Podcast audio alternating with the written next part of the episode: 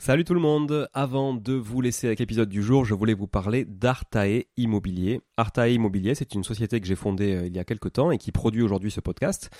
Alors si vous voulez vous lancer et investir dans l'immobilier, comme moi depuis euh, de nombreuses années, c'est la bonne décision évidemment. Je vous l'apprends pas, vous savez, euh, vous connaissez mon appétence à l'investissement locatif, on en parle beaucoup sur ce podcast. Mais peut-être que vous n'avez pas forcément de temps à y consacrer, peut-être que vous n'êtes pas sur place, peut-être que vous avez peur de faire des erreurs, peut-être que vous souhaitez simplement accélérer dans vos investissements et aller plus vite en déléguant. Eh ben, je pense qu'on est fait pour se rencontrer et échanger sur ce sujet-là, avec moi directement ou avec mon équipe. Et pour réaliser votre projet euh, sereinement, Artae vous accompagne avec une offre clé en main, spécialement conçue pour les investisseurs. Artae Immobilier, c'est une agence spécifique pour les investisseurs, 100% dédiée à eux et à l'investissement locatif. De l'acquisition du bien jusqu'aux travaux, puis à l'ameublement, à la décoration, à la mise en location. Vous êtes guidé, conseillé, accompagné de A à Z par notre équipe de pros que je recrute personnellement, et croyez-en mon exigence, je recrute que des gens compétents et composés surtout d'investisseurs aguerris ou s'ils le sont un peu moins, que je forme moi-même aussi au métier de l'investissement immobilier. Optez pour les étapes dont vous avez besoin sans problème, bénéficiez de l'accompagnement qui vous correspond. On est aussi votre coach tout au long de ce projet, vous montez en compétence grâce à nous, c'est du clé en main, c'est de la délégation, mais ça vous permet aussi de monter en compétence. Vous pouvez nous confier la recherche du bien, vous pouvez nous confier euh, uniquement les travaux, l'ameublement, la déco. C'est vraiment un accompagnement et un service sur mesure. Alors si vous voulez en savoir plus, n'hésitez pas à vous rendre sur le site euh, artae.imo, vous trouverez quelques informations à ce sujet. Sur le site également aussi investiratoulouse.com pour ceux qui voudraient investir en région toulousaine, mais on n'est pas basé qu'à Toulouse, donc on peut aussi vous accompagner ailleurs. Euh, mais ça vous permettra de, voir un petit peu la qualité aussi de, de réalisation qu'on peut produire pour votre compte.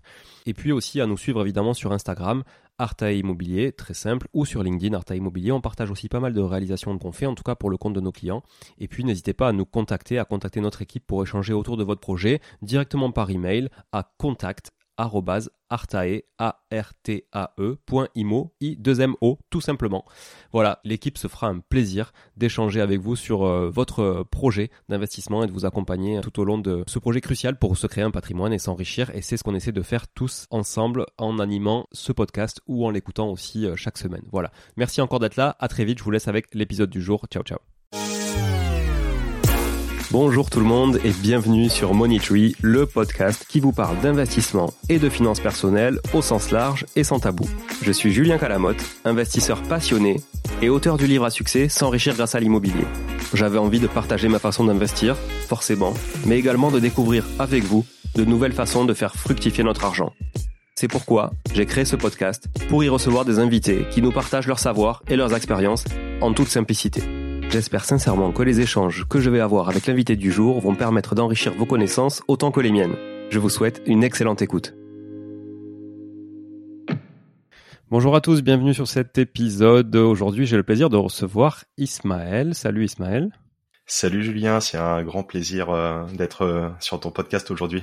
Bah écoute, plaisir partagé Ismaël. Alors pour plusieurs raisons. Euh, la première, c'est que déjà euh, on est quand même passionné par l'immobilier, hein, même si euh, on a aussi fait autre chose et tu nous en parleras effectivement tout à l'heure, mais on a quand même l'immobilier qui nous rapproche. Et puis le, deuxième point, c'est que bah, tu as un podcast également. Déjà la première chose à faire, c'est que j'invite tous les gens qui écoutent Money à aller écouter le podcast d'Ismaël qui s'appelle La Bonne Fortune. Donc tu vois finalement Money c'est un peu l'arbre de la fortune. Euh, on a la bonne fortune de l'autre côté. Ben écoute, c'est parfait. Euh, je pense que ça intéresse tous les auditeurs de ton podcast et de notre podcast ici à Money Tous ces sujets autour de l'argent. Donc voilà, je les invite tous vraiment à aller écouter, euh, à aller écouter le podcast d'Ismaël. C'est un podcast que je découvre petit à petit. Je le disais à Ismaël tout à l'heure, j'étais en train d'écouter dans la voiture avant d'enregistrer un épisode avec le fondateur de Royalties, que par exemple, tu vois, c'est un sujet que j'ai jamais traité sur le, podcast, donc je trouvais intéressant de l'écouter chez toi. Voilà, et, euh, et, Ismaël, tu disais, euh, tu disais que toi, t'avais pas trop fait tes devoirs et que tu connaissais pas très bien Moneytree. du coup, euh, ça te laissera le temps de le faire après. Hein. Peut-être peut que le premier épisode que tu écouteras sera le tien au final. Exactement, non, c'est rigolo. Euh, bah écoute, encore une fois, merci pour l'invitation. Comme tu le dis, je suis, je suis vraiment ravi d'être ici. On partage euh, ensemble plusieurs passions, euh, celle de, des, des, finances personnelles au sens large. Tu parles de l'argent, mais on pourrait dire des finances personnelles. De l'immobilier, bien sûr, ce qui va être euh, peut-être un peu plus au cœur de l'émission euh, aujourd'hui. Et euh, oui, oui, en toute honnêteté, concernant ton podcast Money j'ai pas pris le temps encore de, de, tout découvrir, de tout écouter, mais connaissant un petit peu ton, ton écosystème, comme je te le disais, que ce soit sur les différents réseaux, etc. forcément, il y a, y a, de grandes grandes qualités. Et là-dessus, il y a, y a, aucun doute, connaissant en tout cas ton appétence pour pour les finances personnelles également. Et encore une fois, oui, oui, je suis vraiment très très honoré d'être d'être ici aujourd'hui. Bah top. Écoute, tu vas du coup nous raconter un, peu ton parcours. Je te de te présenter au départ, hein, c'est un peu toujours euh, classique, euh, te présenter aux, oreilles des auditrices et des auditeurs, et puis après on va passer euh, sur le côté vraiment plus justement finance personnelle, investissement au sens large, et comment ça, ça a un peu drivé ta vie depuis, depuis ta vingtaine, on va dire, qui commence déjà à être un peu loin, parce que je crois qu'on a le même âge, on est de la même année, donc du coup, voilà, je sais que moi ça commence à être loin quand je, tu vois, je réfléchis à mes 20 ans, donc j'imagine que pour toi c'est pareil. Exactement, ouais, ouais, ça passe vite. Moi, je suis de 85, euh, de septembre 85, donc euh, à l'heure où on enregistre, là, j'ai 38 ans. Je suis originaire de Poitiers, là où je réside actuellement, à, à 15 minutes au sud de, de Poitiers, euh, sur le côté ouest, un petit peu comme toi, même si toi, tu es un, petit peu plus au sud. Comment je suis venu? Alors déjà, j'ai envie de, de me présenter d'une façon générale. d'un, je suis peut-être un investisseur, un entrepreneur heureux. C'est quelque chose qui est important pour moi, important de le dire. J'ai mis le pied à l'étrier à mes 20 ans, comme tu le dis, euh, dans le secteur de l'investissement euh, immobilier. Je suis issu d'une famille euh, nombreuse avec au départ un frère jumeau, un grand frère. Après, mes parents se sont séparés, mon père a refait sa vie, donc j'ai eu le plaisir également d'avoir un autre frère, une autre une autre sœur. Donc on est issu d'une grande famille. Mes deux parents fonctionnaires, j'ai connu sur un schéma assez classique, hein, ni dans l'opulence, ni dans ni dans la misère, si on pourrait dire, quelque chose de vraiment très très banal. D'un point de vue scolaire, j'étais euh, quelqu'un de assez, façon générale, intelligent, je sais pas, mais avec quelques petites facilités sur le cursus, on va dire classique jusqu'au jusqu'au bac, mais ne trouvant pas spécialement ma voie, etc. Je me suis un petit peu euh, laissé porter un petit peu par mes facilités. Je décroche euh, mon bac et de là l'envie de, de faire d'autres choses. Et donc à 20 ans, je m'engage chez les sapeurs-pompiers de Paris je m'engage chez les sapeurs-pompiers de Paris, là où j'ai exercé euh, chez les sapeurs-pompiers d'une façon générale pendant pendant 16 ans, à Paris pendant pendant 6 ans. Et donc en étant provinciaux, comme beaucoup de pompiers de Paris, hein, les trois quarts qui sont provinciaux, on fait donc les allers-retours euh, en train pour aller prendre et monter euh, nos gardes, comme comme on appelle. On va être de garde deux trois jours et après on a deux trois jours de repos. Donc à cette époque-là, j'étais encore à Poitiers et plus précisément j'habitais chez ma mère. Et donc avec ses premiers revenus en poche, je me suis dit bah c'est cool, maman t'es bien gentille tes petits plats sont toujours très très bons, mais envie quand même d'avoir mon indépendance et donc euh, je, je, je, me mets en quête de, de, de, rechercher mon premier logement pour moi habiter. Et de là, euh, j'ai ce sentiment, cette conviction, euh, sans avoir aucune, à l'époque, aucune ambition particulière sur l'investissement immobilier, mais quand même juste le sentiment de me dire, bah, plutôt que de passer en étant locataire pour me loger et de, de jeter un petit peu l'argent par les fenêtres, entre guillemets, je vais être propriétaire, parce que je comprends qu'en faisant un crédit sur 20 ans à, à 110%, euh, à l'époque, euh, bah, grosso modo, j'allais avoir une mensualité d'emprunt ou prou équivalente à un loyer. Donc j'achète un premier un premier appartement, un petit un, T2 euh, de, près de 50 mètres carrés là sur sur Poitiers pour une mensualité grosso modo à l'époque ça devait être 400 400 euros. C'était des taux déjà à l'époque à 4 euh, je me souviens comme si c'était hier c'était un taux à 4,55 sur sur l'emprunt pour euh, recontextualiser un petit peu. Et voilà donc j'achète ce premier appartement pour me loger mais vraiment juste avec cette simple conviction que bah, je fais le crédit sur 20 ans et dans 20 ans le crédit sera payé et donc je serai l'homme le plus riche de France ou de Babylone, je sais pas, avec ces 400 euros qui, cette échéance de 400 euros qui prendra, qui prendra terme, euh, voilà, donc euh, à, à, mes 40 ans, 20 ans après. Est-ce que tu avais des facilités en tant que euh, pompier sur la prise en charge d'un montant d'un loyer ou quelque chose? Non, du tout, du tout. Pour ma, alors ça peut arriver pour beaucoup de personnes. Il y a beaucoup de personnes, beaucoup de pompiers, quelques-uns en tout cas, qui sont logés en caserne, etc. pour ma part, c'était pas du tout le, le, cas. Donc du coup, j'avais aucune facilité quelconque. Euh, on n'avait rien du tout en plus. Quoi. J'avais mon j'avais mon salaire euh, classique et puis euh, qui devait être à l'époque quand je me suis engagé à mes 20 ans, qui devait être mon premier salaire à 1400 euros, quelque chose comme ça, 1500 euros. Et c'est tout quoi. Donc Tant mieux parce que peut-être que la facilité quand, quand ce genre d'aide euh, au logement, c'est de se dire bah de toute façon mon loyer est payé donc en fait je le considère pas comme une charge alors qu'en vrai c'est quand même un manque à gagner effectivement si jamais tu capitalises pas dessus mais donc c'est plutôt finalement c'est plutôt positif en tout cas pour te pousser à, à acheter par toi-même quoi. Exactement. En tout cas, moi, ça m'a pas laissé le choix. D'autres qui ont ces facilités, euh, comme tu dis, soit s'endorment sur leur laurier entre guillemets et puis crament un petit peu la feuille. D'autres font des choix qui sont somme toute euh, intéressants d'un point de vue investissement, où justement se disent tiens, j'ai une charge en moins et j'en profite pour peut-être faire euh, l'investissement de façon un peu plus un peu plus massive. En tout cas, pour ma part, donc j'avais pas j'avais pas de facilité particulière et donc je, je, suis venu à, à rentrer dans l'investissement par ce biais-là. Donc c'était pour de la résidence principale Hein, donc euh, pas de revenus en face, on parle pas à cette époque-là de, de, rentabilité, enfin de rendement, ni même de rentabilité, etc. Et ma carrière chez les pompiers m'a poussé à après donc euh, passer le concours sapeur-pompier professionnel, donc euh, d'être fonctionnaire, ce qui m'a amené à être recruté par le, département du Nord, là où j'ai bossé pendant près de 10 ans à côté de Lille. Donc là, au bout de des 6 ans à Paris, donc à mes 26 ans, et donc je, déménage dans le Nord à ce moment-là avec ma compagne qui, me suit, et à ce moment-là doit se, pose à moi la question du choix de ce, premier bien que j'ai. Soit je le garde, je le mets en location, soit je le vends. C'était euh, peu ou prou les deux options que, j'avais. Et donc je me suis dit, bah tiens, pourquoi pas le mettre en location Et, euh, là, bah, le locataire euh, va, prendre en charge de, de par le loyer plus ou moins la mensualité de prêt. Et puis voilà, donc j'ai fait ma petite annonce sur le, le Bon Coin. j'ai eu tout de suite des visites, etc. J'ai joué de, façon assez simple, assez rapide. À l'époque, c'est pareil, les beaux se faisaient en version papier. J'avais tout fait par moi-même, donc j'étais allé acheter mon petit bail à la papeterie du coin avec les feuillets carbone, etc. Et donc me voilà à remplir euh, ce premier bail et donc de signer au locataire et qui me paye euh, la première mensualité de, enfin de loyer en tout cas. Et c'est vraiment à ce moment-là que j'ai réellement pris conscience euh, réellement en le goûtant du doigt ben, là, les différentes possibilités qu'offre l'investissement locatif pour le coup. Voilà avec tout ce qui va avec avec la découverte de, l'imposition aussi hein, l'impôt sur les revenus fonciers, en l'occurrence le micro-foncier, moi à l'époque, moi qui suis pas trop de, de, de nature, euh, en tout cas euh, pas trop familiarisé euh, avec l'administratif, c'est pas trop en tout cas ma tasse de thé de me noyer dans les papiers, etc., etc. J'avais fait l'option d'un point de vue technique, mais je pense que ça va quand même parler à ton audience de faire le choix des, c'était de la location en nu, donc des revenus fonciers, mais en micro-foncier pour simplifier toutes les déclarations, toutes les démarches, etc., etc. Et donc au bout de la première année d'exploitation, j'ai compris euh, aussi euh, ce qui était euh, l'imposition voilà sur sur les revenus. Alors c'était sur des petits montants etc mais ça fait quand même bizarre quand on reçoit cette première feuille d'impôt et qu'on se dit bah mince qu'est-ce qui s'est passé comparé l'an dernier? J'ai pas compris Là, le risque, si tu as dépensé ton pognon entre temps, c'est le risque de se dire mince, c'est un peu le cash squeeze et je peux plus payer mes impôts, quoi. Ouais, ouais, c'était un petit peu, c'était un petit peu ça. Donc là, on est sur des montants, grosso modo, euh, l'impôt, l'impôt foncier représentait euh, à peu près 1000 euros sur l'année, un ordre d'idée, et euh, j'avais le le loyer, je devais avoir un loyer euh, légèrement supérieur, peut-être de 50 euros par rapport à la mensualité, mais bon, il y a d'autres charges à prendre en compte, euh, la taxe foncière, etc., etc.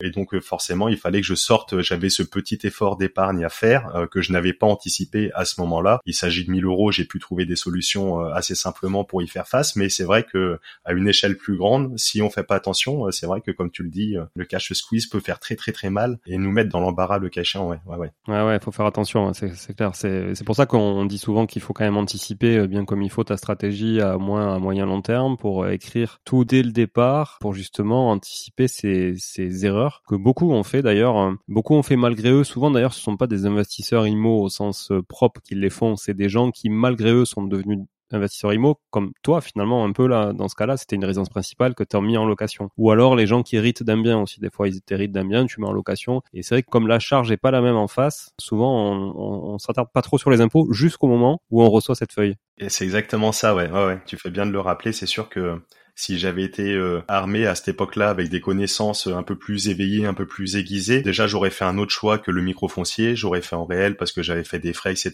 Je n'avais pas défalqué, etc., etc. Et donc le, le, le fait, euh, une formule d'un ami qui dit souvent, j'aime bien le répéter, c'est que de la connaissance euh, naît la confiance et après on peut on peut être amené à faire des choix un peu plus éclairés et qui d'un point de vue financier, purement et strictement financier, nous amène à avoir des résultats différents et, et, potentiellement bien bien meilleurs. Ouais. Donc ouais, pour ma part, pour en revenir, donc j'ai appris sur le tas, euh, voilà, un petit peu euh, tête baissée en y allant, en découvrant euh, de par moi-même. Et de là, ben, avec en final ce premier investissement locatif qui s'est transformé en tant que tel par défaut, ben, ça m'a quand même confronté et confirmé l'idée de dire bah, c'est quand même intéressant l'investissement locatif euh, voilà il y a, y a, quand même un, un, locataire qui prend en compte tout ou partie euh, des charges inhérentes à l'investissement donc c'est c'est quand même pas mal donc ça m'a donné envie de, de réitérer l'opération donc là avec madame on, on, refait une nouvelle opération on achète de nouveau un, petit appartement similaire. On reste dans ce qu'on connaît, donc un T2 sur Poitiers, qui lui était déjà loué. Donc on le prend avec le locataire en cours, avec le bail en cours, etc. Et c'est un investissement qui, bah, pareil, a conforté dans les choix parce que tout s'est très très bien passé. C'est un locataire qui est resté pendant sept ans dans le dans le logement là pour mon cas, où j'ai dû intervenir que deux fois, une fois pour changer un toilette là qui, qui, n'allait plus, mais et puis une, fois pour une bricole. Mais en sept ans de temps, j'ai rien eu à faire, de, de, très très bonnes relations avec le locataire, a toujours payé son loyer, etc. Pareil, un petit investissement qui me demandait un petit effort euh, d'épargne euh, pour prendre en compte euh, le, le, différentiel de l'impôt. Parce que c'était du nu. C'était du nu également, ouais, tout à fait, ouais, tout à fait. C'était du nu où là j'avais pas de, hormis ce toilette et puis je sais plus une autre petite bricole, mais j'avais pas de, de, frais sur cet appartement. J'avais pas de frais hormis bah, forcément bah, le, la taxe foncière, les assurances, etc. et tout ce qui est tout ce qui est lié vraiment les charges fixes. Mais indépendamment de ça, j'ai pas fait de travaux, de déficit foncier, etc., etc. C'est un appartement qui avait une rentabilité, un rendement en tout cas, pas une rentabilité, on pourra peut-être y revenir sur la différence, mais qui avait un rendement grosso modo à 5% en net sur le montant du bien que j'avais donc du coup emprunté. Donc là, j'ai bien compris la, la, puissance une nouvelle fois de l'intérêt de l'investissement locatif, hein, surtout euh, via un financement à 110%, où au final, on a quand même un rendement sur une somme qu'on n'était pas en capacité d'avoir et, de mettre sur la table. Et donc euh, le levier, il est au final, euh, il est là pour l'investissement locatif, il est réellement là, c'est qu'on a un rendement associé avec le levier bancaire. Donc voilà, et après, ça m'a donné envie encore de, de continuer. J'ai refinancé mon premier bien pour intégrer euh, ma compagne dans, dans, le projet parce que c'est un bien que j'avais euh, acquis initialement euh, seul. Et puis après, bah, le, le, fait de comprendre et comme ça de monter en compétence en faisant par moi-même, etc. J'ai commencé vraiment réellement à, à m'intéresser de plus près à l'investissement locatif avec voilà de, de, de, la recherche, des, des livres. Il y avait les chaînes, l'avènement des chaînes YouTube qui arrivaient, etc., etc. En 2017-2018. Et là, je suis passé de, de façon un peu plus, on va dire un peu plus sérieuse, de façon un peu plus motivée avec un peu plus d'ambition en tout cas sur euh, sur l'investissement. Ça veut dire quoi du coup euh, avec un peu plus d'ambition T'es allé sur des typologies de biens qui sont différentes T'es allé sur euh, des choses plus conséquentes, peut-être plus grosses, des, des exploitations aussi différentes? Ouais, c'est exactement ça. Ouais, l'envie de, de, de dire ben là l'idée, la volonté pour ma part à ce moment-là, c'était de dire quelle est réellement ma capacité d'endettement, qu'est-ce que je peux vraiment soulever avec Madame, jusqu'où on peut aller, et de là donc déjà définir une enveloppe un petit peu généraliste affiner ça et de dire d'aller exploiter au maximum. Et donc, ce qui m'a amené à me porter sur euh, euh, des immeubles de rapport à Poitiers toujours, des immeubles de rapport à Poitiers. Et donc là, en 2018, euh, j'ai fait une, acquisition un peu plus grande sur un immeuble de un peu plus de 300 mètres carrés pour un montant global d'acquisition à 400 000 euros avec cinq lots, cinq appartements. Dans le détail, il y avait un studio, un T2, deux T4 et un plus grand T3 en dernier étage avec une cave, etc., etc. Mais voilà, ça, ça m'a porté, ça m'a amené sur un projet un peu plus conséquent à ce moment-là. Ouais. Donc là, quand tu fais ça, toi, tu as déjà les deux appartements précédents dont, dont tu parlais tout à l'heure. Ouais, exactement. Les deux appartements précédents que j'ai déjà. J'ai également ma résidence principale avec ma compagne qu'on a acheté dans, dans le Nord, une petite résidence principale, somme toute euh, assez modeste. Le tout à crédit à 110%. Et là, tout à fait, je me porte là-dessus euh, en plus. Ouais, ouais, Au niveau des banques, c'est la même banque qui t'a suivi sur les trois premiers ouais, projets? Alors c'est euh, pour ma part le Crédit Agricole hein, sur le, Crédit Agricole Touraine pour pas pour les citer, qui m'a accompagné sur l'ensemble des projets. Et pour la résidence principale dans Nord, il y a une petite nuance, c'est le Crédit Agricole également, mais c'est la Caisse régionale du Nord, sachant qu'ils sont tous un petit peu, ce sont des caisses mutualistes, enfin régionales, et donc ils sont toutes un petit peu indépendantes euh, pour ce groupe-là en tout cas, ouais. Ouais, tout à fait. Ouais. Oui, d'ailleurs de manière générale, ce sont souvent les banques régionales hein, qui financent l'immobilier plus que les banques nationales, euh, type BNP, euh, LCL et compagnie. on est plus sur ou Société Générale par exemple. On est effectivement, comme tu le cites, Crédit Agricole va être différent d'une région à l'autre et sont voilà, des banques totalement indépendantes. Elles sont pas forcément concurrentes, mais elles pourraient l'être finalement euh, d'une, on va dire d'une rue à l'autre. Si c'est pas la même région, elles le sont quoi. Ouais, ouais, exactement. Sachant que ça s'était bien passé avec eux, en fait, j'ai pas cherché spécialement plus loin. Et de là, en 2018, euh, les, conseillers euh, depuis mes premiers investissements avaient évolué, avaient changé, etc. Et là, j'avais j'avais commencé à me rapprocher de ma banque un peu plus sérieusement pour bah, pour voir un petit peu pour définir monter un projet un peu plus ambitieux. Et ce qui m'a amené à tomber sur une conseillère qui été vraiment extraordinaire, en tout cas sur l'accompagnement de de, ce projet-ci. Et ouais, ouais. C'est important à mon sens de, de, de, travailler quand même son, son réseau, euh, enfin l'immobilier, l'investissement d'une façon générale, c'est sûr, c'est une question d'argent, mais c'est une question d'humain. Et dans le cadre d'un crédit, etc., il y a quand même plusieurs acteurs, que ce soit les notaires, que ce soit les avocats le cas échéant, que ce soit les comptables le cas échéant, ou alors les conseillers bancaires qui nous accompagnent. Et je pense que c'est intéressant de quand même euh, pouvoir travailler, si possible, avec des personnes qui nous correspondent, avec qui on est à l'aise de, de, de, bosser et avec qui on envisage potentiellement sur le long terme, même si dans le cas des conseillers bancaires en, en particularité, c'est peut-être un peu plus compliqué parce qu'il y a quand même un certain turnover tous les 3-4 ans d'une façon générale, mais c'est quand même euh, assez intéressant d'avoir un partenaire de confiance sur lequel on peut envisager de se projeter sur le long terme, même s'il faut pas exclure de pouvoir aller voir la concurrence, etc. aussi. Bien sûr, ouais, tout à fait. Et du coup, cet immeuble, donc financé aussi par le Crédit Agricole, euh, 300 mètres carrés, tu dis autour de 400 000 euros. Il y a des travaux, il n'y a pas de travaux. Comment ça Alors passe? j'ai de la chance, il n'y a pas de, il y a pas de travaux. Euh, c'est quelque chose qui est négocié à, à l'époque, grosso modo, à 1100 euros du mètre pour donner un petit peu de, de, matière, un petit peu de chiffres aux auditeurs qui nous écoutent. C'est quelque chose qui est négocié à peu près à 1100 euros du mètre carré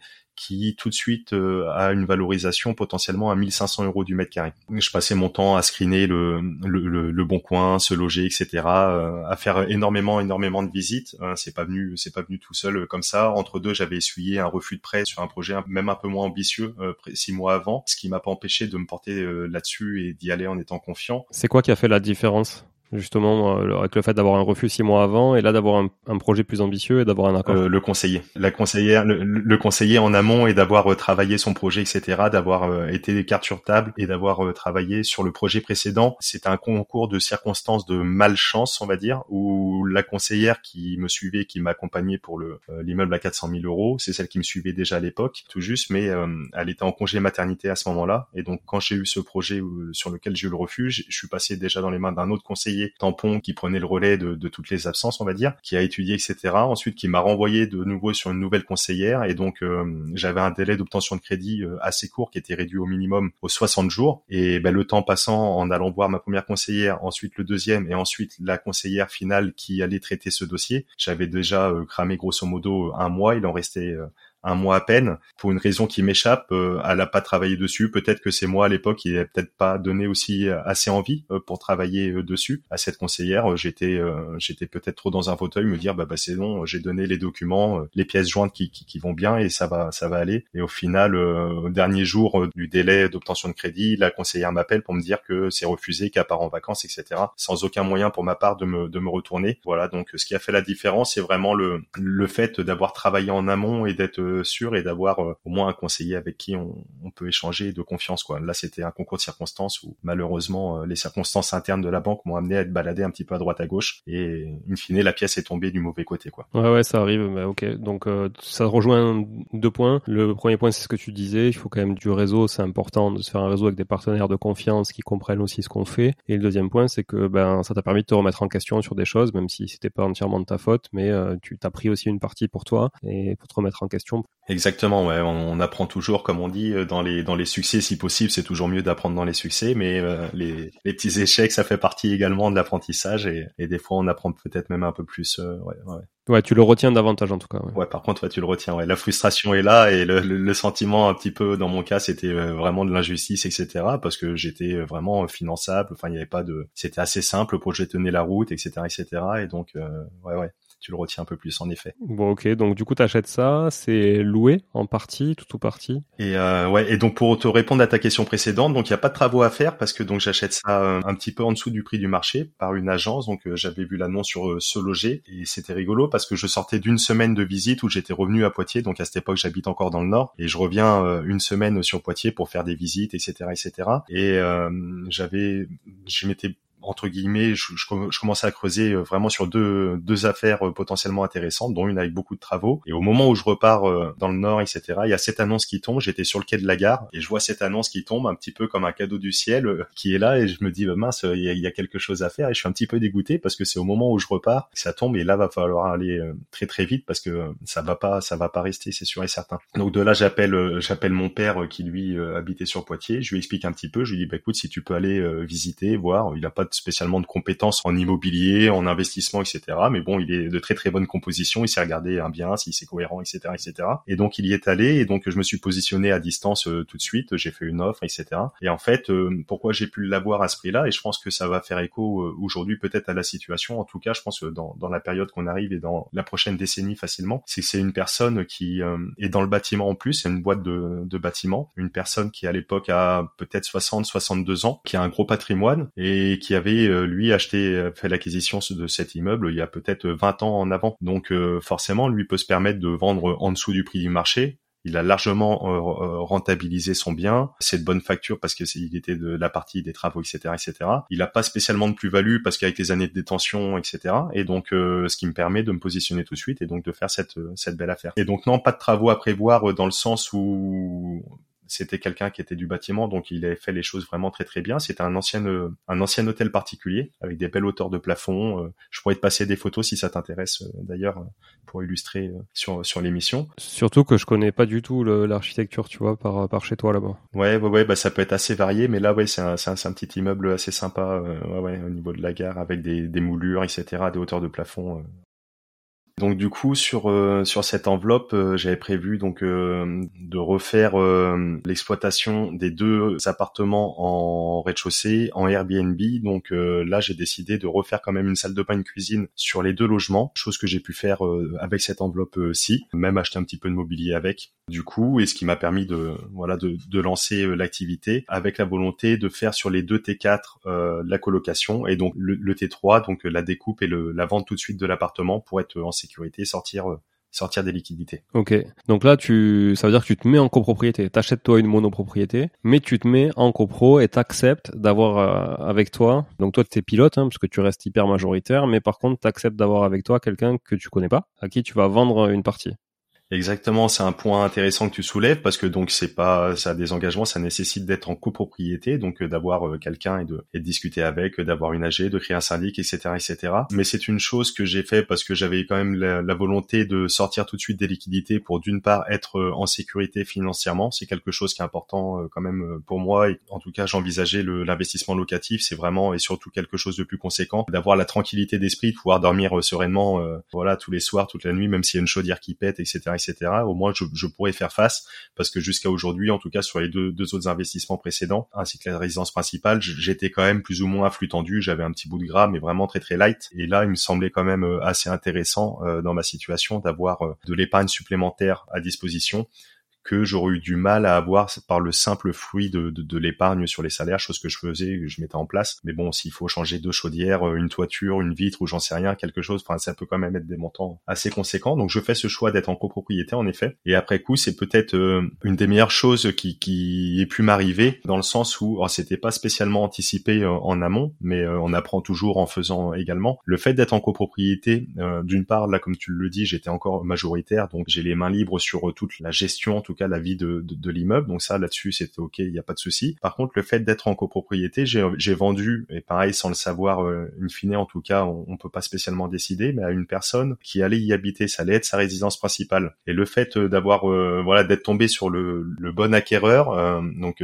cette dame qui allait être pour sa résidence principale, ben, ça m'a aidé énormément pour toute la gestion du bien, pour les petites choses à faire dans le quotidien, etc. Il y a un suivi sur place d'une personne qui habite où il y a les intérêts qui sont alignés, parce que c'est pas le locataire euh, qui est sur place, il va s'en fiche aussi. Il y a un dysfonctionnement, euh, je sais pas moi, dans la porte d'entrée, sur les communs, sur la tenue, etc., etc. Et là, le fait d'avoir cette personne sur place, c'était un petit peu mes yeux et mes oreilles sur la vie de la copropriété, et ce qui a permis d'être assez réactif sur des petits soucis à, gérer euh, le, le cas échéant. Ouais, ça peut être à double tranchant ça d'ailleurs. Hein. Ça peut être euh, effectivement très bien parce que euh, la personne est hyper engagée et capable de faire aussi le boulot à la place des autres et dont des, tes locataires notamment sur les parties communes. Mais ça peut être aussi quelqu'un qui va te mener une vie assez terrible euh, tous les jours parce que tes locataires font du bruit, parce que si, parce que ça, parce que c'est mal entretenu ou autre. Et donc c'est vrai que je pense ça dépend beaucoup de l'humain sur qui tu tombes.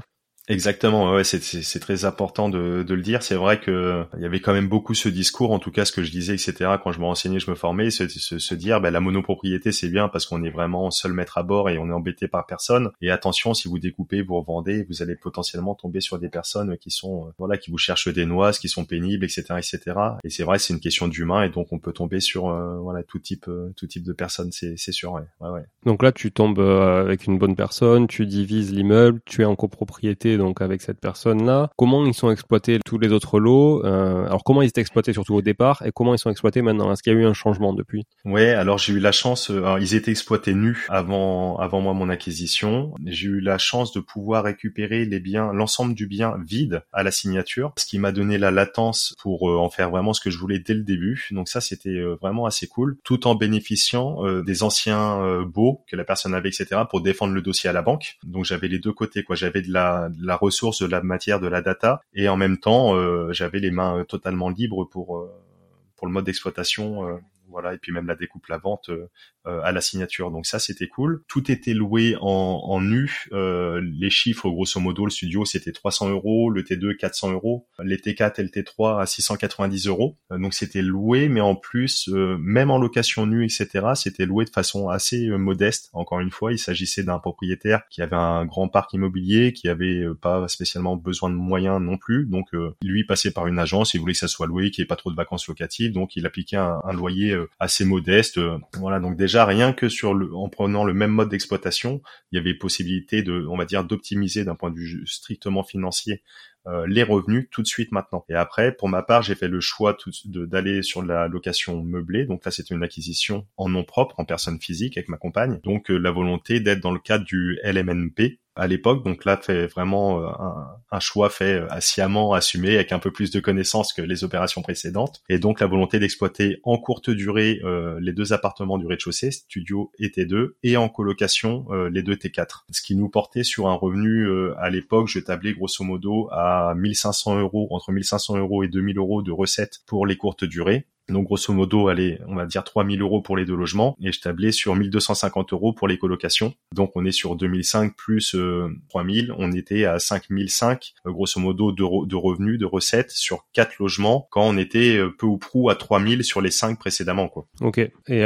d'ailleurs parce que tes deux premiers, on y revient, c'était du nu, donc t'avais pas du tout activé de LMNP en amont en fait. Donc là tu t'immatricules à LMNP à ce, à ce moment-là pour ce projet-là et vos revenus avec ta, compagne vous permettaient du coup de rester sous le seuil du LMNP, de sans dépasser le, le plafond oui, tout à fait. Au début, euh, les revenus euh, permettaient d'être en dessous, ce qui a vite changé parce que après, donc du coup, euh, comme je t'expliquais un petit peu en amont, en off de l'émission, à ce moment-là, moi j'ai une volonté qui commence vraiment à grandir, la volonté de revenir m'installer sur Poitiers, passer ces dix années dans, dans le Nord. J'ai oublié de me présenter aussi. Je suis l'heureux papa de deux jeunes de deux jeunes filles qu'on a eu sur cette période dans le Nord. Aujourd'hui, elles ont 5 et 7 ans. Et la volonté de, de revenir s'installer à Poitiers et de base, je l'envisageais d'une manière très très classique par voie de mutation professionnelle, mais en me heurtant quand même euh, aux mutations pour revenir euh, au niveau des pompiers sur le département de Poitiers. Donc une fois je me casse les dents, euh, une autre année je me casse les dents, encore une autre année. Et je me suis dit mince jusqu'où ça va nous porter? Et cette opération, je l'envisageais également comme une porte de sortie, chose qui a été le cas euh, avec ces modes d'exploitation. Je me suis dit bah, grosso modo j'ai remplacé euh, un salaire, un revenu, le mien, et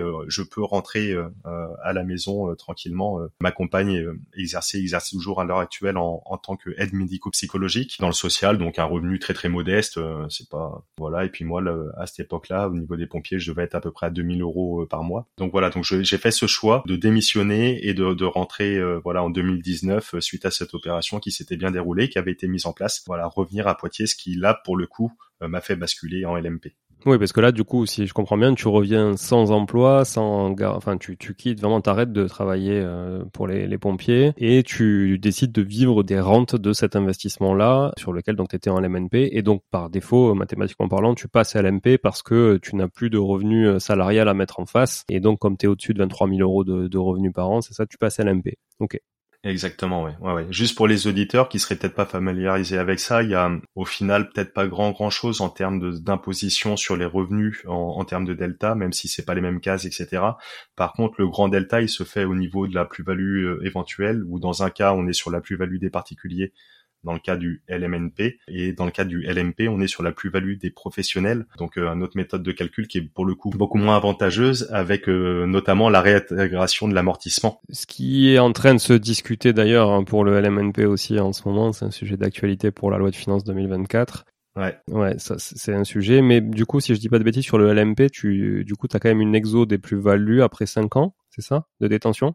Exactement, euh, après 5, ans de détention d'exploitation en LMP, tu peux avoir une exo des plus-values. Alors juste sur la plus-value, euh, sur l'impôt sur le revenu, pas sur les prélèvements sociaux. Il faut être en dessous d'un certain seuil, euh, c'est 90 000 euros à l'heure où on se parle, et avec une exonération partielle jusqu'à 120 000 euros. Après, les chiffres que, que je donne là sont d'une part à vérifier, je suis pas avocat fiscaliste, et sont tout le temps en, potentiellement en mouvement. Mais l'idéal est là, donc passer 5 ans d'exploitation, il y a quand même un avantage. on peut gommer en tout cas ce, ce pseudo-inconvénient de, de, de la plus-value par rapport au LMNP et comme tu le dis bien, le LMNP euh, sur la loi de finances 2024 s'était euh, débattu. Alors il semblerait que euh, ce soit annulé pour cette année, mais il était question de, de, de réintégrer la, la plus-value dans le cadre du LMNP et donc il ferait perdre tout son sens de la nature, en tout cas des avantages initiaux. Voilà, la grande niche fiscale, elle est là pour le LMNP et donc voilà, c'est sur la tangente, sachant que c'est un statut qui est quand même attaqué depuis quelques années avec maintenant, c'était en 2019 ou 2020, je sais plus l'obligation, enfin l'inscription au Qui a été supprimé. C'est un petit peu technique, mais ce qui fait que de facto, dès lors qu'on dépassait les seuils, on passait LMNP, ce qui n'était pas le cas avant où c'était vraiment un choix, c'était grosso modo l'investisseur qui, qui décidait de s'inscrire oui ou non, donc de passer oui ou non. Mais grosso modo, pour illustrer, on pouvait avoir un revenu à 50 000 euros sur le foyer fiscal à l'année, faire un chiffre à 100 000, 200 000, tout ce qu'on veut, dès lors que on s'inscrivait pas au RCS. Donc c'était vraiment l'investisseur qui avait le choix. On restait LMNP. Donc en 2019-2020, cette troisième condition a été supprimée. Donc dès lors qu'on déplace et ou 23 000 euros et ou euh, l'ensemble des recettes du foyer, euh, on, on, passe de facto automatiquement en LMNP, en LMP pardon. Donc ce que je veux dire par là, c'est que c'est un statut qui quand même est euh, potentiellement très très intéressant, mais qui est pas forcément en, en, en, pleine sainteté et au niveau du, du, législateur. Et il faut en avoir conscience pour être prêt le cas échéant quand même à, à s'adapter et à faire voilà en tout cas faire les choix en conscience et savoir qu'on a potentiellement ceux qui se lancent là-dedans une petite épée de Damoclès. Voilà encore une fois, on en revient sur les connaissances, même s'il s'agit pas de tout connaître d'un point de vue fiscal, mais au moins d'avoir euh, la vision pour savoir euh, dans quelle direction on va et après le comptable, l'avocat, etc. Euh, peut affiner. Il est dans le collimateur notamment pour le, le concernant les locations courte durée. Parce que c'est surtout ça qui pose problème au législateur aujourd'hui, du fait de la tension sur les logements. Et donc ce frein veut être mis surtout sur la location longue durée, ce qui a du sens parce que la location longue durée est une vraie activité professionnelle pour le coup et commerciale.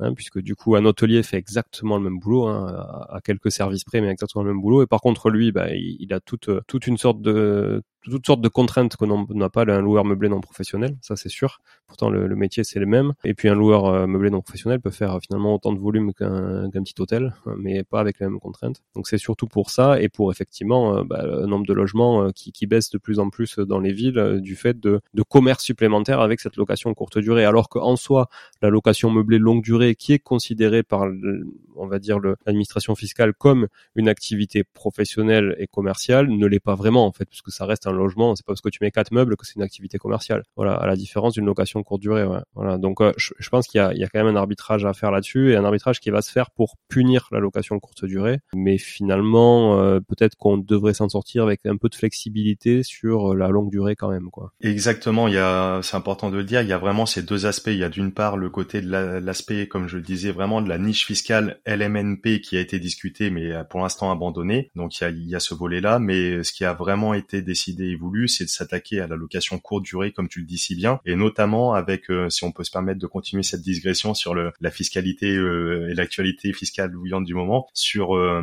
les meublés de tourisme classés, où là on rentre encore dans une autre case, mais ce qui permettait en faisant classer ces logements d'avoir, tu sais, une, deux, trois étoiles, où avant c'était intéressant d'un point de vue pour les gîtes, etc., pour commercialiser. Maintenant tout le monde s'en fiche. Mais par contre, le fait de faire classer ces logements, ça coûte pas grand chose, grosso modo 150 euros par logement. Ça nous permettait de tomber encore dans une autre case d'un point de vue de la fiscalité avec des avantages encore beaucoup plus intéressants potentiellement. Et c'est ce régime-là du meublé de classé tourisme qui, lui, pour le coup, ça a été euh, acté via le 49.3, qui a été euh, largement, largement euh, remodelé et qui est pour le coup beaucoup moins intéressant. Et donc là, ça concerne qu'une petite partie des, des, personnes qui exploitent en meublé, mais quand même ceux qui sont dedans en tout cas, ouais, c'est sûr, rapprochez-vous de vos comptables et, et, faites faites les choix en conséquence parce que va y avoir des modifications dès 2024. Ouais, mm. ouais c'est le sens de l'histoire hein, de, de, punir un peu la location courte durée, ça c'est sûr. Donc voilà, l'Eldorado, en tout cas ma vision des choses, c'est que l'Eldorado de la location courte durée, il est derrière nous. Aujourd'hui, ça va se tendre un petit peu plus quand même, et notamment et encore plus sur les grosses métropoles et autour des grosses métropoles évidemment, qui ont déjà commencé depuis plusieurs années à restreindre encore plus le, la voile quoi. Bref, c'était une parenthèse, hein, mais euh. exactement non, mais c'est intéressant de, de, de, le dire hein, pour contextualiser, pour comprendre, et puis ça, ça permet éventuellement de faire ses choix euh, en conséquence. Et euh, je pense que c'est pareil, tu fais partie de voilà de ces personnes et ton podcast en est l'illustration de l'intérêt d'être diversifié, pas forcément mettre tous ses œufs dans le même panier, et, et, le fait d'être full courte durée, full LMNP, full etc etc. Ça peut être intéressant d'exploiter, tirer la quintessence d'un d'un avantage qui nous correspond à un moment donné, mais euh, avec les risques que ça peut comporter le, jour où il y a un changement de législation, ce qui est le cas aujourd'hui. Donc euh, le fait d'être diversifié sur les modes d'exploitation, d'être diversifié sur les localisations, sur la typologie des biens, etc. Je pense que ça peut être aussi intéressant. En tout cas pour celles et ceux qui souhaitent avoir de réelles ambitions et d'y aller euh, de façon à investir de façon massivement. Donc toi en 2019, tu décides de vivre de ça, enfin de ça, de, de tes loyers. tu décides de vivre de tes loyers. Comment ça se passe? Il y a une appréhension quand même au départ parce que t'as pas beaucoup de recul au final sur euh, sur la rentrée des loyers, puisque tu as acheté en 2018 cet immeuble, t'as pas beaucoup de recul. Comment ça se passe dans ta tête à ce moment-là? Est-ce que tu te dis, ok, je tente? Est-ce que tu as peut-être, comme comme beaucoup hein, au départ, et c'est absolument pas une honte, justement, moi je pense que c'est une opportunité. Est-ce que tu profites un peu de Pôle emploi parce que tu négocies un départ ou pas du tout, tu démissionnes carrément euh, et tu vis que de ça Ouais, très très bonne question. Euh, alors je prends la décision parce qu'il y a vraiment cette volonté forte de rentrer à Poitiers. Par contre, je la fais de façon à être quand même avec euh, euh, en sécurité, en confiance. J'ai pu exploiter, en tout cas commencer l'exploitation grosso modo mi 2018 et ma démission intervient fin 2019. Donc il s'est passé grosso modo un an et demi où j'ai pu mettre en place, lancer un peu l'exploitation, que ce soit des colocations, de la courte durée, etc. Et donc j'ai quand même ce petit recul, euh, ce petit feedback qui, qui, me montre que oui, ça fonctionne, les chiffres sont là, ça marche bien. Et donc euh, là, je me dis, bah, c'est bon, j'ai remplacé mon salaire, donc je peux y aller. Avec euh, là, par contre, pas de certitude sur le lendemain, le surlendemain. Si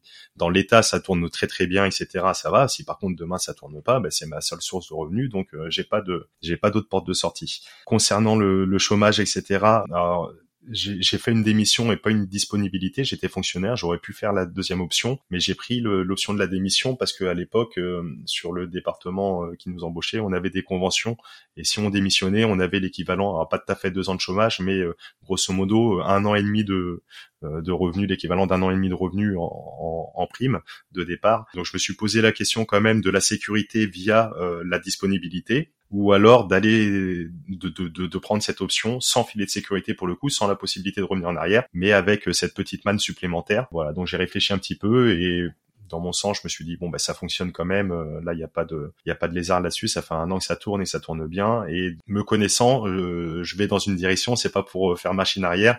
Et dans tous les cas, il y aura forcément des difficultés, des contraintes à un moment donné. Mais la volonté, c'est de continuer à m'émanciper, à grandir, à développer. Et donc, il n'y aura que des solutions pour pour faire plus, pour faire mieux. Donc j'étais avec cet, cet état d'esprit quoi. Et donc c'est pour ça que j'ai pris le choix de la démission en toute transparence. Bon, très bien. Donc, du coup, tu vides ça. Tu t'occupes de tes locations courte durée toi-même. Comment tu gères? Alors je les avais lancés à distance euh, en étant dans le nord, euh, dans le but de justement euh, automatiser un maximum et déléguer, notamment sur sur la partie ménage. Et le fait de le lancer à distance, je me suis dit que je n'aurais pas le choix que de trouver des solutions pour le faire, parce que des fois on peut être tenté. Bon, allez, j'ai du mal à trouver quelqu'un de sérieux. Bon, je vais faire le ménage, je vais faire. Là, j'avais pas le choix que de trouver quelque quelque chose, un système qui fonctionne. Donc je me suis formé, je me suis intéressé à tout ce qui est channel management, le Yale management, etc., etc. Donc j'ai mis en place tout un système d'automatisation via le channel manager Bets24 que tu dois certainement connaître ou ça va parler certainement à beaucoup d'auditeurs qui, qui, nous écoutent pour euh, automatiser euh, un petit peu le, bah, les messages, euh, les arrivées avec des arrivées autonomes avec un système de boîte à clés de façon tout, tout très très simple. Donc automatiser tout, tout le système de communication sur le parcours voyageur, pouvoir également louer en direct parce que bon les commissions on les aime bien, nous rapportent du trafic mais elles nous prennent quand même 18% sur chaque sur chaque location. J'ai mis en place un système internet. Euh, j'avais quelques bases en SEO, en développement, enfin, mais de façon très très sommaire. Donc j'ai créé un site via, via WordPress, positionné sur des mots clés intéressants qui génèrent aujourd'hui encore du, du, trafic de façon naturelle, organique. T'arrives à faire combien à peu près de proportion de réservation ou de chiffres avec en, en, direct? Ouais, bah écoute, je regardais de nouveau juste avant d'enregistrer un petit peu le, les chiffres. alors là cette année, je vais être, je vais approcher les 30%. Ah ouais, peut-être un peu plus, un peu plus des 30% en direct. Bah bravo parce que c'est franchement, moi je trouve ça assez balèze 30% de réservation en direct et parce que effectivement c'est 30% de ton chiffre sur lesquels tu, tu récupères 18% de marge quoi. C'est ouais, c'est exactement ça, ouais, tout à fait, ouais, ouais, ouais. Sur les 30% en direct, j'estime grosso modo à 15 15-20% de trafic naturel organique. Et après, c'est qu'il y a des personnes qui me le fait aussi d'être là, mais qui, qui m'ont naturellement euh, contacté et où j'ai signé des gros contrats sur euh, sur trois mois de temps avec les personnes, enfin un mois qui ont été reconduits, etc. Et donc ça vient booster le, le chiffre d'affaires, notamment là sur un T4, des boîtes qui ont besoin, etc. Et donc euh, le fait de passer en direct ça vient augmenter bien. Ouais, c'est bien. Ouais, ouais, ouais. Et après, tu synchronises. Euh, est-ce que tu utilises un logiciel pour euh, automatiser le, le, le ménage? C'est Bats24 ça, qui te le qui te le gère, du coup, le, le prestataire de ménage? Ouais, alors le prestataire de ménage, c'est moi qui l'ai choisi euh, et euh, elle a accès au, planning qui est automatisé via Bets24. Elle a accès à ce planning qui est mis à jour automatiquement, etc. Et donc elle est à travailler en toute autonomie, tout à fait. Ok, assez à l'aise avec les outils au début ou, un peu de mal à, à mettre le nez dedans? Alors Bets 24 c'est quand même une usine à gaz, euh, c'est c'est pas le truc le plus sexy à utiliser. Par contre, c'est certainement le le channel manager le plus complet qui offre le plus de possibilités d'un point de vue euh, technique, fonctionnalité poussée, etc. Euh, moi, j'ai pris une, une formation d'un d'une personne euh, d'une personne en ligne, hein, tout simplement à l'époque pour prendre en main l'outil. Euh, j'ai pas hésité longtemps à me former, à acheter une formation payante et j'étais vraiment très très satisfait, très très satisfait de ça, ce qui m'a permis d'avoir vraiment grosso modo un tuto mis en place pas à pas. La formation de Thomas que t'as pris? Que t'avais prise? Euh, Non, pas du tout. C'était Loïc Cardin. Ok. Loïc Cardin, il faisait euh, aujourd'hui, je crois qu'il a changé son, son système. Je crois qu'il doit faire une formation sur l'immobilier d'une façon générale, enfin de façon complète euh, avec le tout. À l'époque, il faisait également, mais il dissociait euh, avec la partie clairement juste utilisation, l'automatisation de la courte durée, donc sur le BES 24. Et donc j'avais simplement pris ça où là où était mon besoin et j'étais vraiment satisfait. Ok, donc là tu bah tu automatises ça, les colocs, bon bah ça ça marche, c'est assez facile à gérer, il n'y a pas, trop de problématiques. Donc là qu'est-ce que tu fais? Tu dois t'ennuyer quand dans tes journées quand même par rapport au rythme d'un sapeur-pompier alors, euh, les taquins. Non, je m'ennuie pas du tout parce qu'en rentrant, donc bah, forcément le déménagement, nouvelle vie, etc. Déjà, ça me libère un peu de temps, passer beaucoup plus de temps de qualité avec mes enfants pour les emmener à l'école, etc., etc. Donc euh, c'est cool. La nature en horreur du vide. Je passe énormément de temps aussi à développer. J'adore le, jardin, le potager, euh, le sport, etc.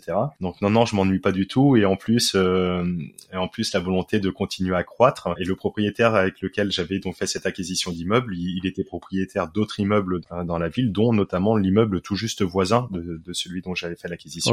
Voilà, et donc je l'ai sollicité spontanément pour voir, pour voir s'il était vendeur, etc., etc. Et donc on arrivé à se mettre en accord pour euh, l'immeuble voisin, pour le coup, qui a été euh, donc du coup un long combat avec lui et avec le propriétaire. C'était assez simple, assez rapide. On avait de bonnes relations, c'était cool. On, on a réussi à s'entendre assez facilement. Et après, par contre, c'était pour le financement. Oui, parce que là, t'étais plus salarié en plus. Exactement. Donc euh, c'est un projet que j'ai commencé à initier en étant salarié. Euh, dans l'idée, je me suis dit je vais peut-être pouvoir le finaliser en étant salarié, mais euh, malgré tout, ça ne passait pas avec l'endettement entre la résidence principale, les deux autres logements, celui-ci. Sur notre situation avec Madame, notre taux d'endettement était déjà quand même assez élevé avec des encours assez frais, donc ça n'est pas passé. Et le fait de, de ne plus être salarié, bah encore moins de, je me suis mis encore moins de chance de mon côté pour pouvoir finaliser l'affaire. Mais comme on dit, il y a toujours que des solutions et le, le fait d'être tourné quand même assez optimiste, etc. Je me suis tourné vers la voie de l'association simplement, avec des personnes qui ont une force de frappe euh, qui était euh, supérieure à la mienne euh, sur le moment-là. Et donc ça a pu se faire avec avec d'un point de vue après technique, c'est un petit peu un petit peu loin à expliquer, mais grosso modo l'association a débloqué le débloqué l'affaire. On a pu finaliser et, faire l'acquisition de ce bien par la suite. Ouais, ouais, ouais. Donc là c'est quoi comme type de bien C'est un immeuble de la même trempe à peu près, ou plus grand, plus petit? Alors c'est un immeuble un peu plus grand où il y a cinq appartements euh, T2 grosso modo d'une surface euh, l'habitation de 200 220 mètres carrés et après il y a un local euh, commercial qui est loué à une psychologue et un autre local commercial qui est de type restauration. Voilà. Avec du stationnement également en plus une cour avec pas mal de stationnement. Voilà. Et puis, une petite remise dans le fond où il y a un potentiel de création de, de logements également ouais. ok. Donc là ça te fait un revenu supplémentaire pour toi parce que du coup tu l'exploites aussi j'imagine un peu de manière euh, mixte cet immeuble? Alors l'immeuble a été fait en SCI à l'IS en association, donc là c'est en vase clos au sein de cette SCI, donc il a fallu lancer l'affaire, relouer, etc., faire des travaux sur certains logements. Et aujourd'hui, oui, tout tourne, tout exploité en location nue, et vu que c'est un immeuble mix, après le reste c'est du du bail commercial. Donc là c'est pour la SCI et tout est dans la SCI pour l'instant mis à part que il y a deux, deux, logements que moi je loue moi-même à la SCI où je fais de la sous-location pour de la courte durée. Ok. Ok. Donc là, toi, l'excédentaire, c'est toi qui le récupères. Voilà, exactement. Via une structure particulière? Non, non, sous location avec un bail civil en nom propre. Ouais. Mm. Ok, en nom propre. Ok. Ouais, donc ça vient directement dans ta poche. Exactement. Chose que je, à titre personnel, euh, mais je tiens à le dire quand même, je ne recommande pas spécialement. Il y a beaucoup aujourd'hui, on entend beaucoup de sous-location, comment faire de l'immobilier sans crédit, etc. La sous-location permet avec le Airbnb, etc. Alors pourquoi pas S'il y en a qui le font et qui le font bien, qui trouvent leur compte, euh, très très bien. J'aime pas, j'ai vraiment pas envie de donner des, des généralités, mais c'est quand même un business model qui me paraît un petit peu léger dans le sens où il n'y a pas d'enrichissement à terme, il n'y a pas de levier bancaire, il n'y a pas de capitalisation et donc euh, grosso modo, si on exploite euh, un bien qu'on loue à quelqu'un, qu'on arrive à sous-louer et, au final, si c'est pour euh, générer quoi 100, 200, 300 euros de, cash flow en prenant tous les risques, si c'est bien loué, si si si si si si, ne serait-ce que juste amortir le, coût du mobilier sur le ce qu'on ce qu'on a dû investir pour pouvoir lancer le truc, les, les coûts de société, le comptable, etc., la CFE, enfin toutes les charges inhérentes, mis à part d'en faire vraiment un gros business à taille vraiment assez grande, mais si c'est pour faire un, deux, trois, quatre logements, pour moi, c'est énormément de temps, d'énergie pour vraiment pas grand-chose. Là, je le fais dans le cadre-là, vu que c'est des, des, des, appartements qui m'appartiennent en partie au travers de la société. Je me permets de le faire comme ça, mais tout est sur place, etc. Mais sinon, c'est pas c'est pas un business que que je trouve très très très sexy euh, d'un point de vue général. Sans vouloir être trop réducteur sur ce type de business, euh, c'est ni plus ni moins qu'une conciergerie qui prend tous les risques à la place du du, du propriétaire en fait. Hein. C'est c'est tout ça, c'est que ça. Hein. Exactement. Tu parles de conciergerie, à la limite, je trouve peut-être plus intéressant de développer une conciergerie pour quelqu'un qui voudrait se lancer sur un business de ce type, de gestion courte durée, etc. Euh, au moins, la conciergerie, elle a peut-être moins de risques, moins de, ouais, moins de choses. À... Bah, t'as pas les mêmes charges, quoi. T'as, pas les charges de loyer, donc euh, forcément, euh, c'est, pas, c'est pas pareil, ouais. Donc, euh, ok, bon, ça, donc ça, c'est, c'est intéressant d'avoir ton retour là-dessus, effectivement, parce que il y a toujours des modes, voilà. Donc, et effectivement, la sous-location est, est, bien à la mode en ce moment depuis quelques, quelques, allez, quelques gros mois, on va dire, peut-être un an et demi. Voilà, donc c'est bien. En tout cas, merci pour ton, ton retour là-dessus. Donc cette euh, SCI à l'IS, tu peux nous en dire un peu plus J'imagine que tu as fait rentrer un associé pour la partie financement euh, aussi, parce que ça t'a aidé. Oui. Comment ça se passe? Qui est l'associé? Comment vous êtes entendu? C'est quoi le deal entre vous? Ouais, ouais, ouais, on peut aller un petit peu plus loin. En fait, euh, le, fait, euh, euh, l'association est venue, en fait, le fait d'avoir investi en private equity dans une boîte où on était plus de 70 investisseurs à avoir investi. Donc de là, il y a eu un petit groupe de communication WhatsApp, hein, pour pas citer, qui a été créé par rapport à l'investissement en private equity dans la boîte. Et de là, en fait, spontanément, en étant avec cette belle affaire dans les mains potentiellement, avec un temps long pour pouvoir obtenir le financement, mais en étant bloqué, bah, j'ai simplement euh, proposé euh, cette affaire euh, à ce groupe de personnes, forcément qui a suscité tout de suite un petit peu l'intérêt parce que c'était quand même assez intéressant. Donc j'ai organisé des zooms, etc. pour, pour présenter un peu l'affaire. Et de là, bah, un petit peu à l'instinct, j'ai j'ai choisi mes trois mes trois associés, parce qu'on est quatre en tout. Donc j'ai choisi trois associés avec lesquels on est parti dedans et grosso modo on s'est entendu sur 50% de, de, capital pour ma part, sachant que je suis le seul sur place. tout le monde est au 80 de la France euh, à devoir exploiter, à gérer, etc., à faire le, truc. J'avais l'affaire également. Et après, euh, 35% pour celui qui a le financement, enfin 30% pardon pour celui qui a le financement, 15% pour une autre personne qui a une force de frappe financière potentielle également, et 5% pour une autre personne, histoire de, de participer, de monter dans le bateau, de, de, découvrir, parce que ça avait matché entre nous, etc., etc. Donc voilà un petit peu le montage. C'est parti comme ça. À refaire, je ferai peut-être différemment. Pareil, euh, là j'ai appris en faisant, etc. Je ferai peut-être différemment parce que, alors là ça se passe superbement bien avec les associés que j'embrasse. Je remercie s'ils si, nous écoutent. Et mais je le ferai quand même différemment pour que les intérêts soient quand même un peu plus euh, alignés, un peu plus équilibrés sur le long terme, dans le sens où là il y a quand même un gros déséquilibre et donc euh, les intérêts sont pas forcément tous alignés.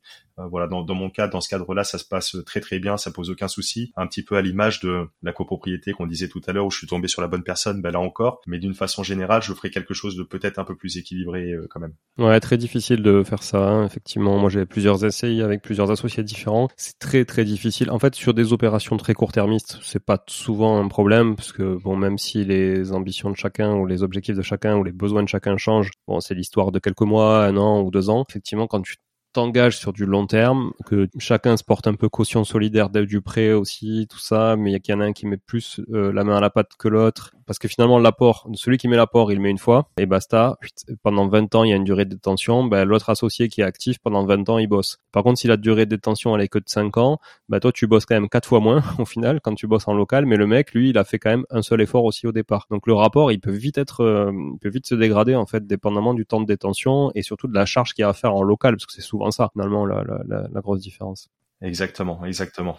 Donc, euh, donc voilà. Ok. Et donc du coup, tu disais private equity. Donc juste préciser peut-être pour les auditrices et auditeurs qui nous écoutent, qui savent pas ce que c'est le private equity, juste préciser rapidement ce que c'est et enchaîner peut-être justement sur euh, l'après immobilier aussi. Est-ce que tu fais en dehors de l'immobilier? Parce qu'on arrive à l'heure d'enregistrement, donc on va essayer de passer un peu sur la partie diversification, passer 5-10 minutes là-dessus avant de clôturer l'épisode. Ouais, carrément, avec grand grand plaisir. Le private equity, euh, simplement, c'est de la prise de participation dans des boîtes euh, non cotées, c'est-à-dire d'investir dans, des entreprises. Ça peut être la boulangerie du coin, ça peut être euh, n'importe quoi. Comme on, entend, il y a des boîtes qui font des levées de fonds. bah, typiquement, c'est ça, c'est de, rentrer dans, le capital d'une société, voilà, qui fait une levée de fonds d'un moment donné, mais qui est une boîte non cotée. À l'inverse de la bourse où ça va être le CAC 40, etc., un marché secondaire où là sont des boîtes cotées. Voilà, c'est simplement ça. Et donc oui, sur la diversification, euh, bah, pour ma part, donc je suis investi un petit peu en private equity, investi un petit peu en bourse, euh, notamment à travers un, un, PEA, un petit peu compte titre également, avec des assurances vie aussi, investi dans les cryptoactifs également. J'ai investi dans du crowdfunding aussi, crowdfunding immobilier notamment, sur les métaux précieux. Euh, donc une petite diversification. Alors en termes de en termes de poids financier aujourd'hui, le gros du gros, c'est ça reste quand même l'immobilier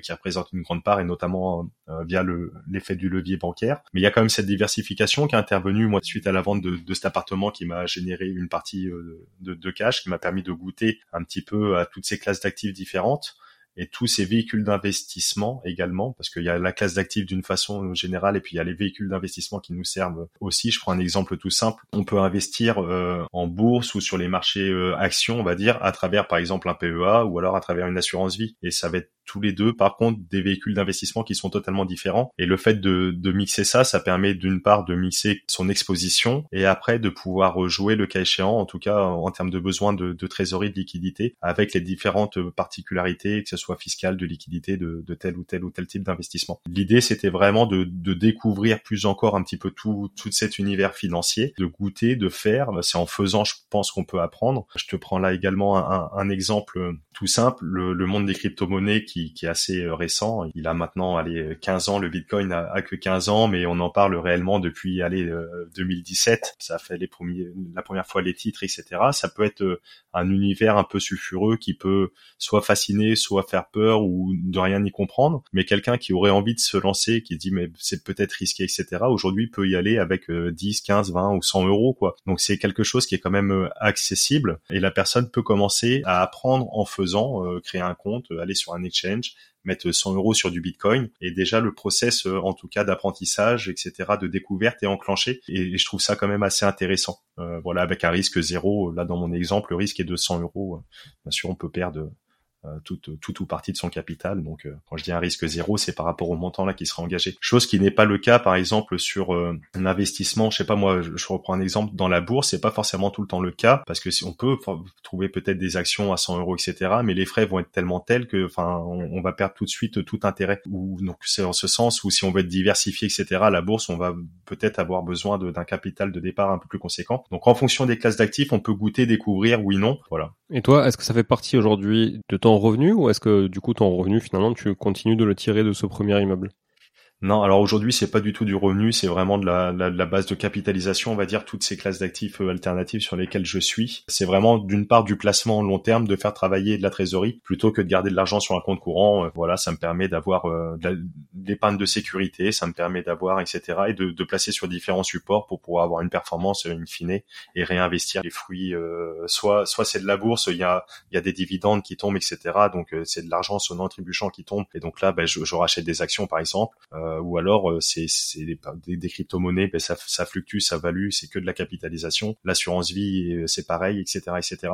Donc non, non, aujourd'hui c'est pas c'est pas utilisé comme une source de revenus, non, non, non. Ok, bon, très clair sur ça. Donc, euh, moyen de s'enrichir l'immobilier au, départ, moyen de créer de la richesse que t'as pas, et la richesse que tu as déjà, ben, la placer, la placer sur différents différents produits pour euh, essayer de diversifier, diluer ton risque et capitaliser à long terme. Très clair. Est-ce que tu peux me parler deux minutes? Ça, ça intéressera peut-être moins les auditeurs et auditrices, mais du podcast. Depuis quand tu as lancé ce podcast? Euh, Qu'est-ce qui t'a donné envie de le faire? Est-ce les galères que tu as connues au départ, tu vois? Yes, carrément, avec grand grand plaisir. Euh, moi, j'ai lancé le podcast il y a deux ans et demi euh, maintenant, donc euh, podcast de la bonne fortune. L'idée, c'était de faire une émission, euh, grosso modo, une émission hebdomadaire avec un invité pour euh, décortiquer un sujet, que ce soit sur l'investissement, sur là comme on le fait là, sur un parcours d'un investisseur, sur une méthode d'investissement, ça peut être le locatif, le LMNP, le LMP, le, la courte durée, etc., etc., les SCPI, enfin bref, la bourse. Et donc l'idée, c'était de continuer d'une part à moi, continuer à apprendre, parce que je pense qu'on apprend tous les jours. Comme je te le disais, j'ai été consommateur de livres, de chaînes YouTube, de, de podcasts maintenant, mais le fait d'être actif, bah, je trouve que c'est quand même encore plus kiffant et on, est encore plus dans l'échange et on apprend encore plus. Et donc ça c'est le premier point. Et le deuxième point c'est d'être dans le dans le partage, dans le voilà pouvoir donner. ce que le sur mon parcours forcément le fait d'avoir démissionné, le fait d'avoir investi euh, dans l'immobilier, démissionné des pompiers, fonctionnaires, etc. Ça a interpellé pas mal et donc euh, beaucoup de personnes commençaient à me demander bah tiens Ismaël comment on fait ça pour l'immobilier? Bah tiens j'ai un projet comme ça tu peux regarder. Ah bah tiens les cryptos comment ça marche etc etc. Et donc euh, bah ça c'était aussi un moyen pour pour moi de, de, continuer à échanger, à partager, mais à plus grande échelle en tout cas, euh, voilà, sur tous ces thèmes qui sont qui sont passionnants. Voilà les deux raisons euh, fondamentales qui m'ont poussé à, à créer le podcast. Aujourd'hui, euh, depuis la rentrée, j'ai créé également à côté une communauté privée associée avec des lives exclusifs au sein de la communauté, des opportunités qui vont arriver aussi et, et des échanges, etc. Toujours pareil dans un but de d'apprendre, de, grandir ensemble et de partager, de kiffer. Donc voilà un petit peu ce que je peux te dire sur l'univers euh, du podcast et, comment c'est né en tout cas pour la bonne fortune. Ouais. Alors tu vois, il y, a un truc là. Donc du coup j'ai j'ai la page de ton site ouverte à côté. Tu disais euh, il y a deux ans et demi tu lances le podcast avec euh, l'objectif de faire un épisode hebdo, mais j'ai l'impression que tu as un peu procrastiné, non? bien vu. le nombre d'épisodes. bien vu, bien vu. On voit l'œil euh, du mec qui sait bien compter. Et euh, alors procrastiner, non, c'est que l'an dernier, euh, j'ai eu vraiment toute une phase pendant six mois où j'ai dû remettre les mains dans le cambouis pour notamment l'immobilier, où j'ai passé d'autres appartements en courte durée, notamment les sous-locations, je te parlais. Les deux colocs sont passés également en courte durée. J'ai dû faire aussi moi-même les travaux sur un des un, des logements, mettre la main la main à la poche, enfin à la poche, la, main pas à la, poche, mais à la patte exactement avec mon petit rouleau de peinture, etc., etc. Et donc tout ça a fait qu'à un moment donné, bah, les journées font que 24 heures et j'ai dû faire des choix et la volonté de privilégier des moments aussi de qualité avec la famille, etc. Et donc c'est le podcast qui a subi ces choix où j'ai levé le pied euh, beaucoup l'an dernier aussi, ouais, ouais, ouais. Bon, très bien. Écoute, moi, je vais en tout cas, je vais continuer d'écouter quelques épisodes. Je vois d'ailleurs quand je dois recevoir ben, Paul Bourdois que tu as reçu là sur le dernier épisode. Je devais enregistrer un épisode avec lui la semaine dernière. Finalement, j'ai eu un imprévu, donc je l'ai reporté. tu vois, ça sera intéressant d'écouter l'épisode que tu fait avec lui. Romain Jury, je l'ai rencontré à Lyon parce que j'ai organisé un séminaire à Lyon et il est venu, il est venu euh, intervenir euh, à Lyon, enfin c'était à Villefranche-sur-Saône. Euh, il est venu euh, intervenir à notre séminaire, donc c'était intéressant, tu vois, de, de, voir qui était passé chez toi. Donc c'est c'est cool. Je vois qu'on a quelques invités, euh, mais pas trop d'invités en commun en fait. Hein. Je regarde, à part les podcasteurs, ouais, on n'a pas trop d'invités en commun, mais tu vois, c'est intéressant. C'est ça qui est, je trouve, qui est riche. J'en parlais pas mal avec avec Jérémy Nabé, donc toi tu, tu citais tout à l'heure de, de ça fait un bail, ou même avec Paco, hein, des investisseurs 4.0. En fait, on a, on a parfois les mêmes invités, c'est normal. Hein. Voilà, on est dans le même univers, etc. Mais comme on a tous une façon un peu différente d'aborder les choses on a tous un background aussi un peu différent, hein, parce que certains viennent du monde de l'IMO, d'autres non, d'autres en font beaucoup, d'autres en font beaucoup moins. Donc en fait, on, on, se rend compte que même sur des podcasts différents, un invité identique peut amener de la valeur totalement différente. Ouais, exactement, exactement. Et euh, encore une fois, on apprend tous les jours, donc il suffit que tu vois, tu, tu, comme tu dis, tu vas, toi, tu vas voir avec ton style, avec ta façon d'amener les choses, donc tu vas pousser ton invité à avoir une certaine réflexion et potentiellement, il va dire quelque chose qu'il a pas dit sur le podcast ou sur lequel il est passé la semaine précédente, etc. Et donc il y aura quand même une valeur, une information qui potentiellement peut être utile, faire un déclic euh, chez les personnes et dire ah ouais merde, j'avais pas pensé à ça, putain c'est fantastique en effet, etc., etc. Et ça, par exemple, ce, ce truc-là, il va que chez toi, quoi. Donc carrément, il y a il y a de la place pour tout le monde. En tout cas, c'est c'est un bel écosystème et, euh, et c'est cool. Ça fait plaisir de voir qu'il y a quand même quand même beaucoup de personnes qui qui s'intéressent qui sont passionnées et qui ont envie de retransmettre comme tu le fais euh, comme tu le fais Julien. Ouais, c'est c'est clair. Et comme tu le fais toi aussi, très bien. Donc j'invite encore une fois, je l'ai dit au début, mais je le redis à la fin pour conclure cet épisode. J'invite tous euh, les auditrices et les auditeurs de Monitree à aller vous abonner au podcast d'Ismaël qui s'appelle La Bonne Fortune. Vous pouvez aussi vous abonner à sa page Instagram. Est-ce que tu es sur d'autres réseaux sociaux? Non, non, non, sur Instagram. Et puis après, moi, euh, personnellement, Ismaël Bernus sur LinkedIn et c'est tout, c'est parfait. Voilà, Ismaël Bernus, vous avez euh, vous avez son nom de toute façon dans le titre de l'épisode. On vous met aussi les liens dans la description de l'épisode pour toutes les bonnes plateformes qui veulent bien mettre des liens cliquables parce que c'est pas toutes les plateformes qui le font. Donc euh, voilà. Et euh, est-ce que tu peux, comme t'es podcasteur, tu dois avoir l'habitude, est-ce que tu peux inviter les auditrices et les auditeurs à nous laisser une petite évaluation 5 étoiles? Eh ben chapeau, bah, écoute, tu me devances parce que j'allais les inviter à, aller te mettre euh, aller les 5 étoiles sur Spotify, sur Apple Podcast, sur n'importe quelle plateforme où il y a un système de notation. Euh, Julien prend du temps avec le sourire, avec le plaisir pour faire toutes ces émissions. Il y a du boulot derrière, il y a de la recherche, il y a de la prospection, il y a de l'animation. Donc euh, il fait tout ça pour vous. Donc allez, ça prend deux minutes de lui dire merci. Vous pouvez lui dire merci de la manière que vous voulez avec un petit commentaire qui va bien, de référencement, des commentaires, je sais pas si sur YouTube, etc. Mais d'une façon générale, de, de, de participer comme ça à promouvoir en tout cas le l'animateur qui, qui, organise tout ça. Donc euh, allez faire un grand grand plaisir à Julien et mettez des 5 étoiles partout, Apple Podcast, Spotify, etc. Excellent Ismaël, merci beaucoup. Je te dis à très vite sur La Bonne Fortune, sur ton podcast. On fera l'interview retour très très vite. Et merci encore à tous d'être là, tous aussi nombreux chaque semaine. Je vous euh, embrasse et vous dis à la semaine prochaine. Ciao ciao. Bon, si vous êtes là, c'est que vous avez écouté jusqu'au bout et a priori, l'épisode vous a plu. Si c'est bien le cas, n'hésitez pas à le partager autour de vous. Notez ce podcast sur Apple Podcast et Spotify en laissant un commentaire 5 étoiles. Je ne vous le répéterai jamais assez, mais c'est grâce à vous que ce podcast vit aujourd'hui et peut continuer de vivre en vous proposant un contenu toujours plus qualitatif. Merci encore. Je vous retrouve très vite sur un nouvel épisode de Money Tree. En attendant, je vous souhaite la meilleure des réussites dans vos projets et un bon enrichissement. À très bientôt.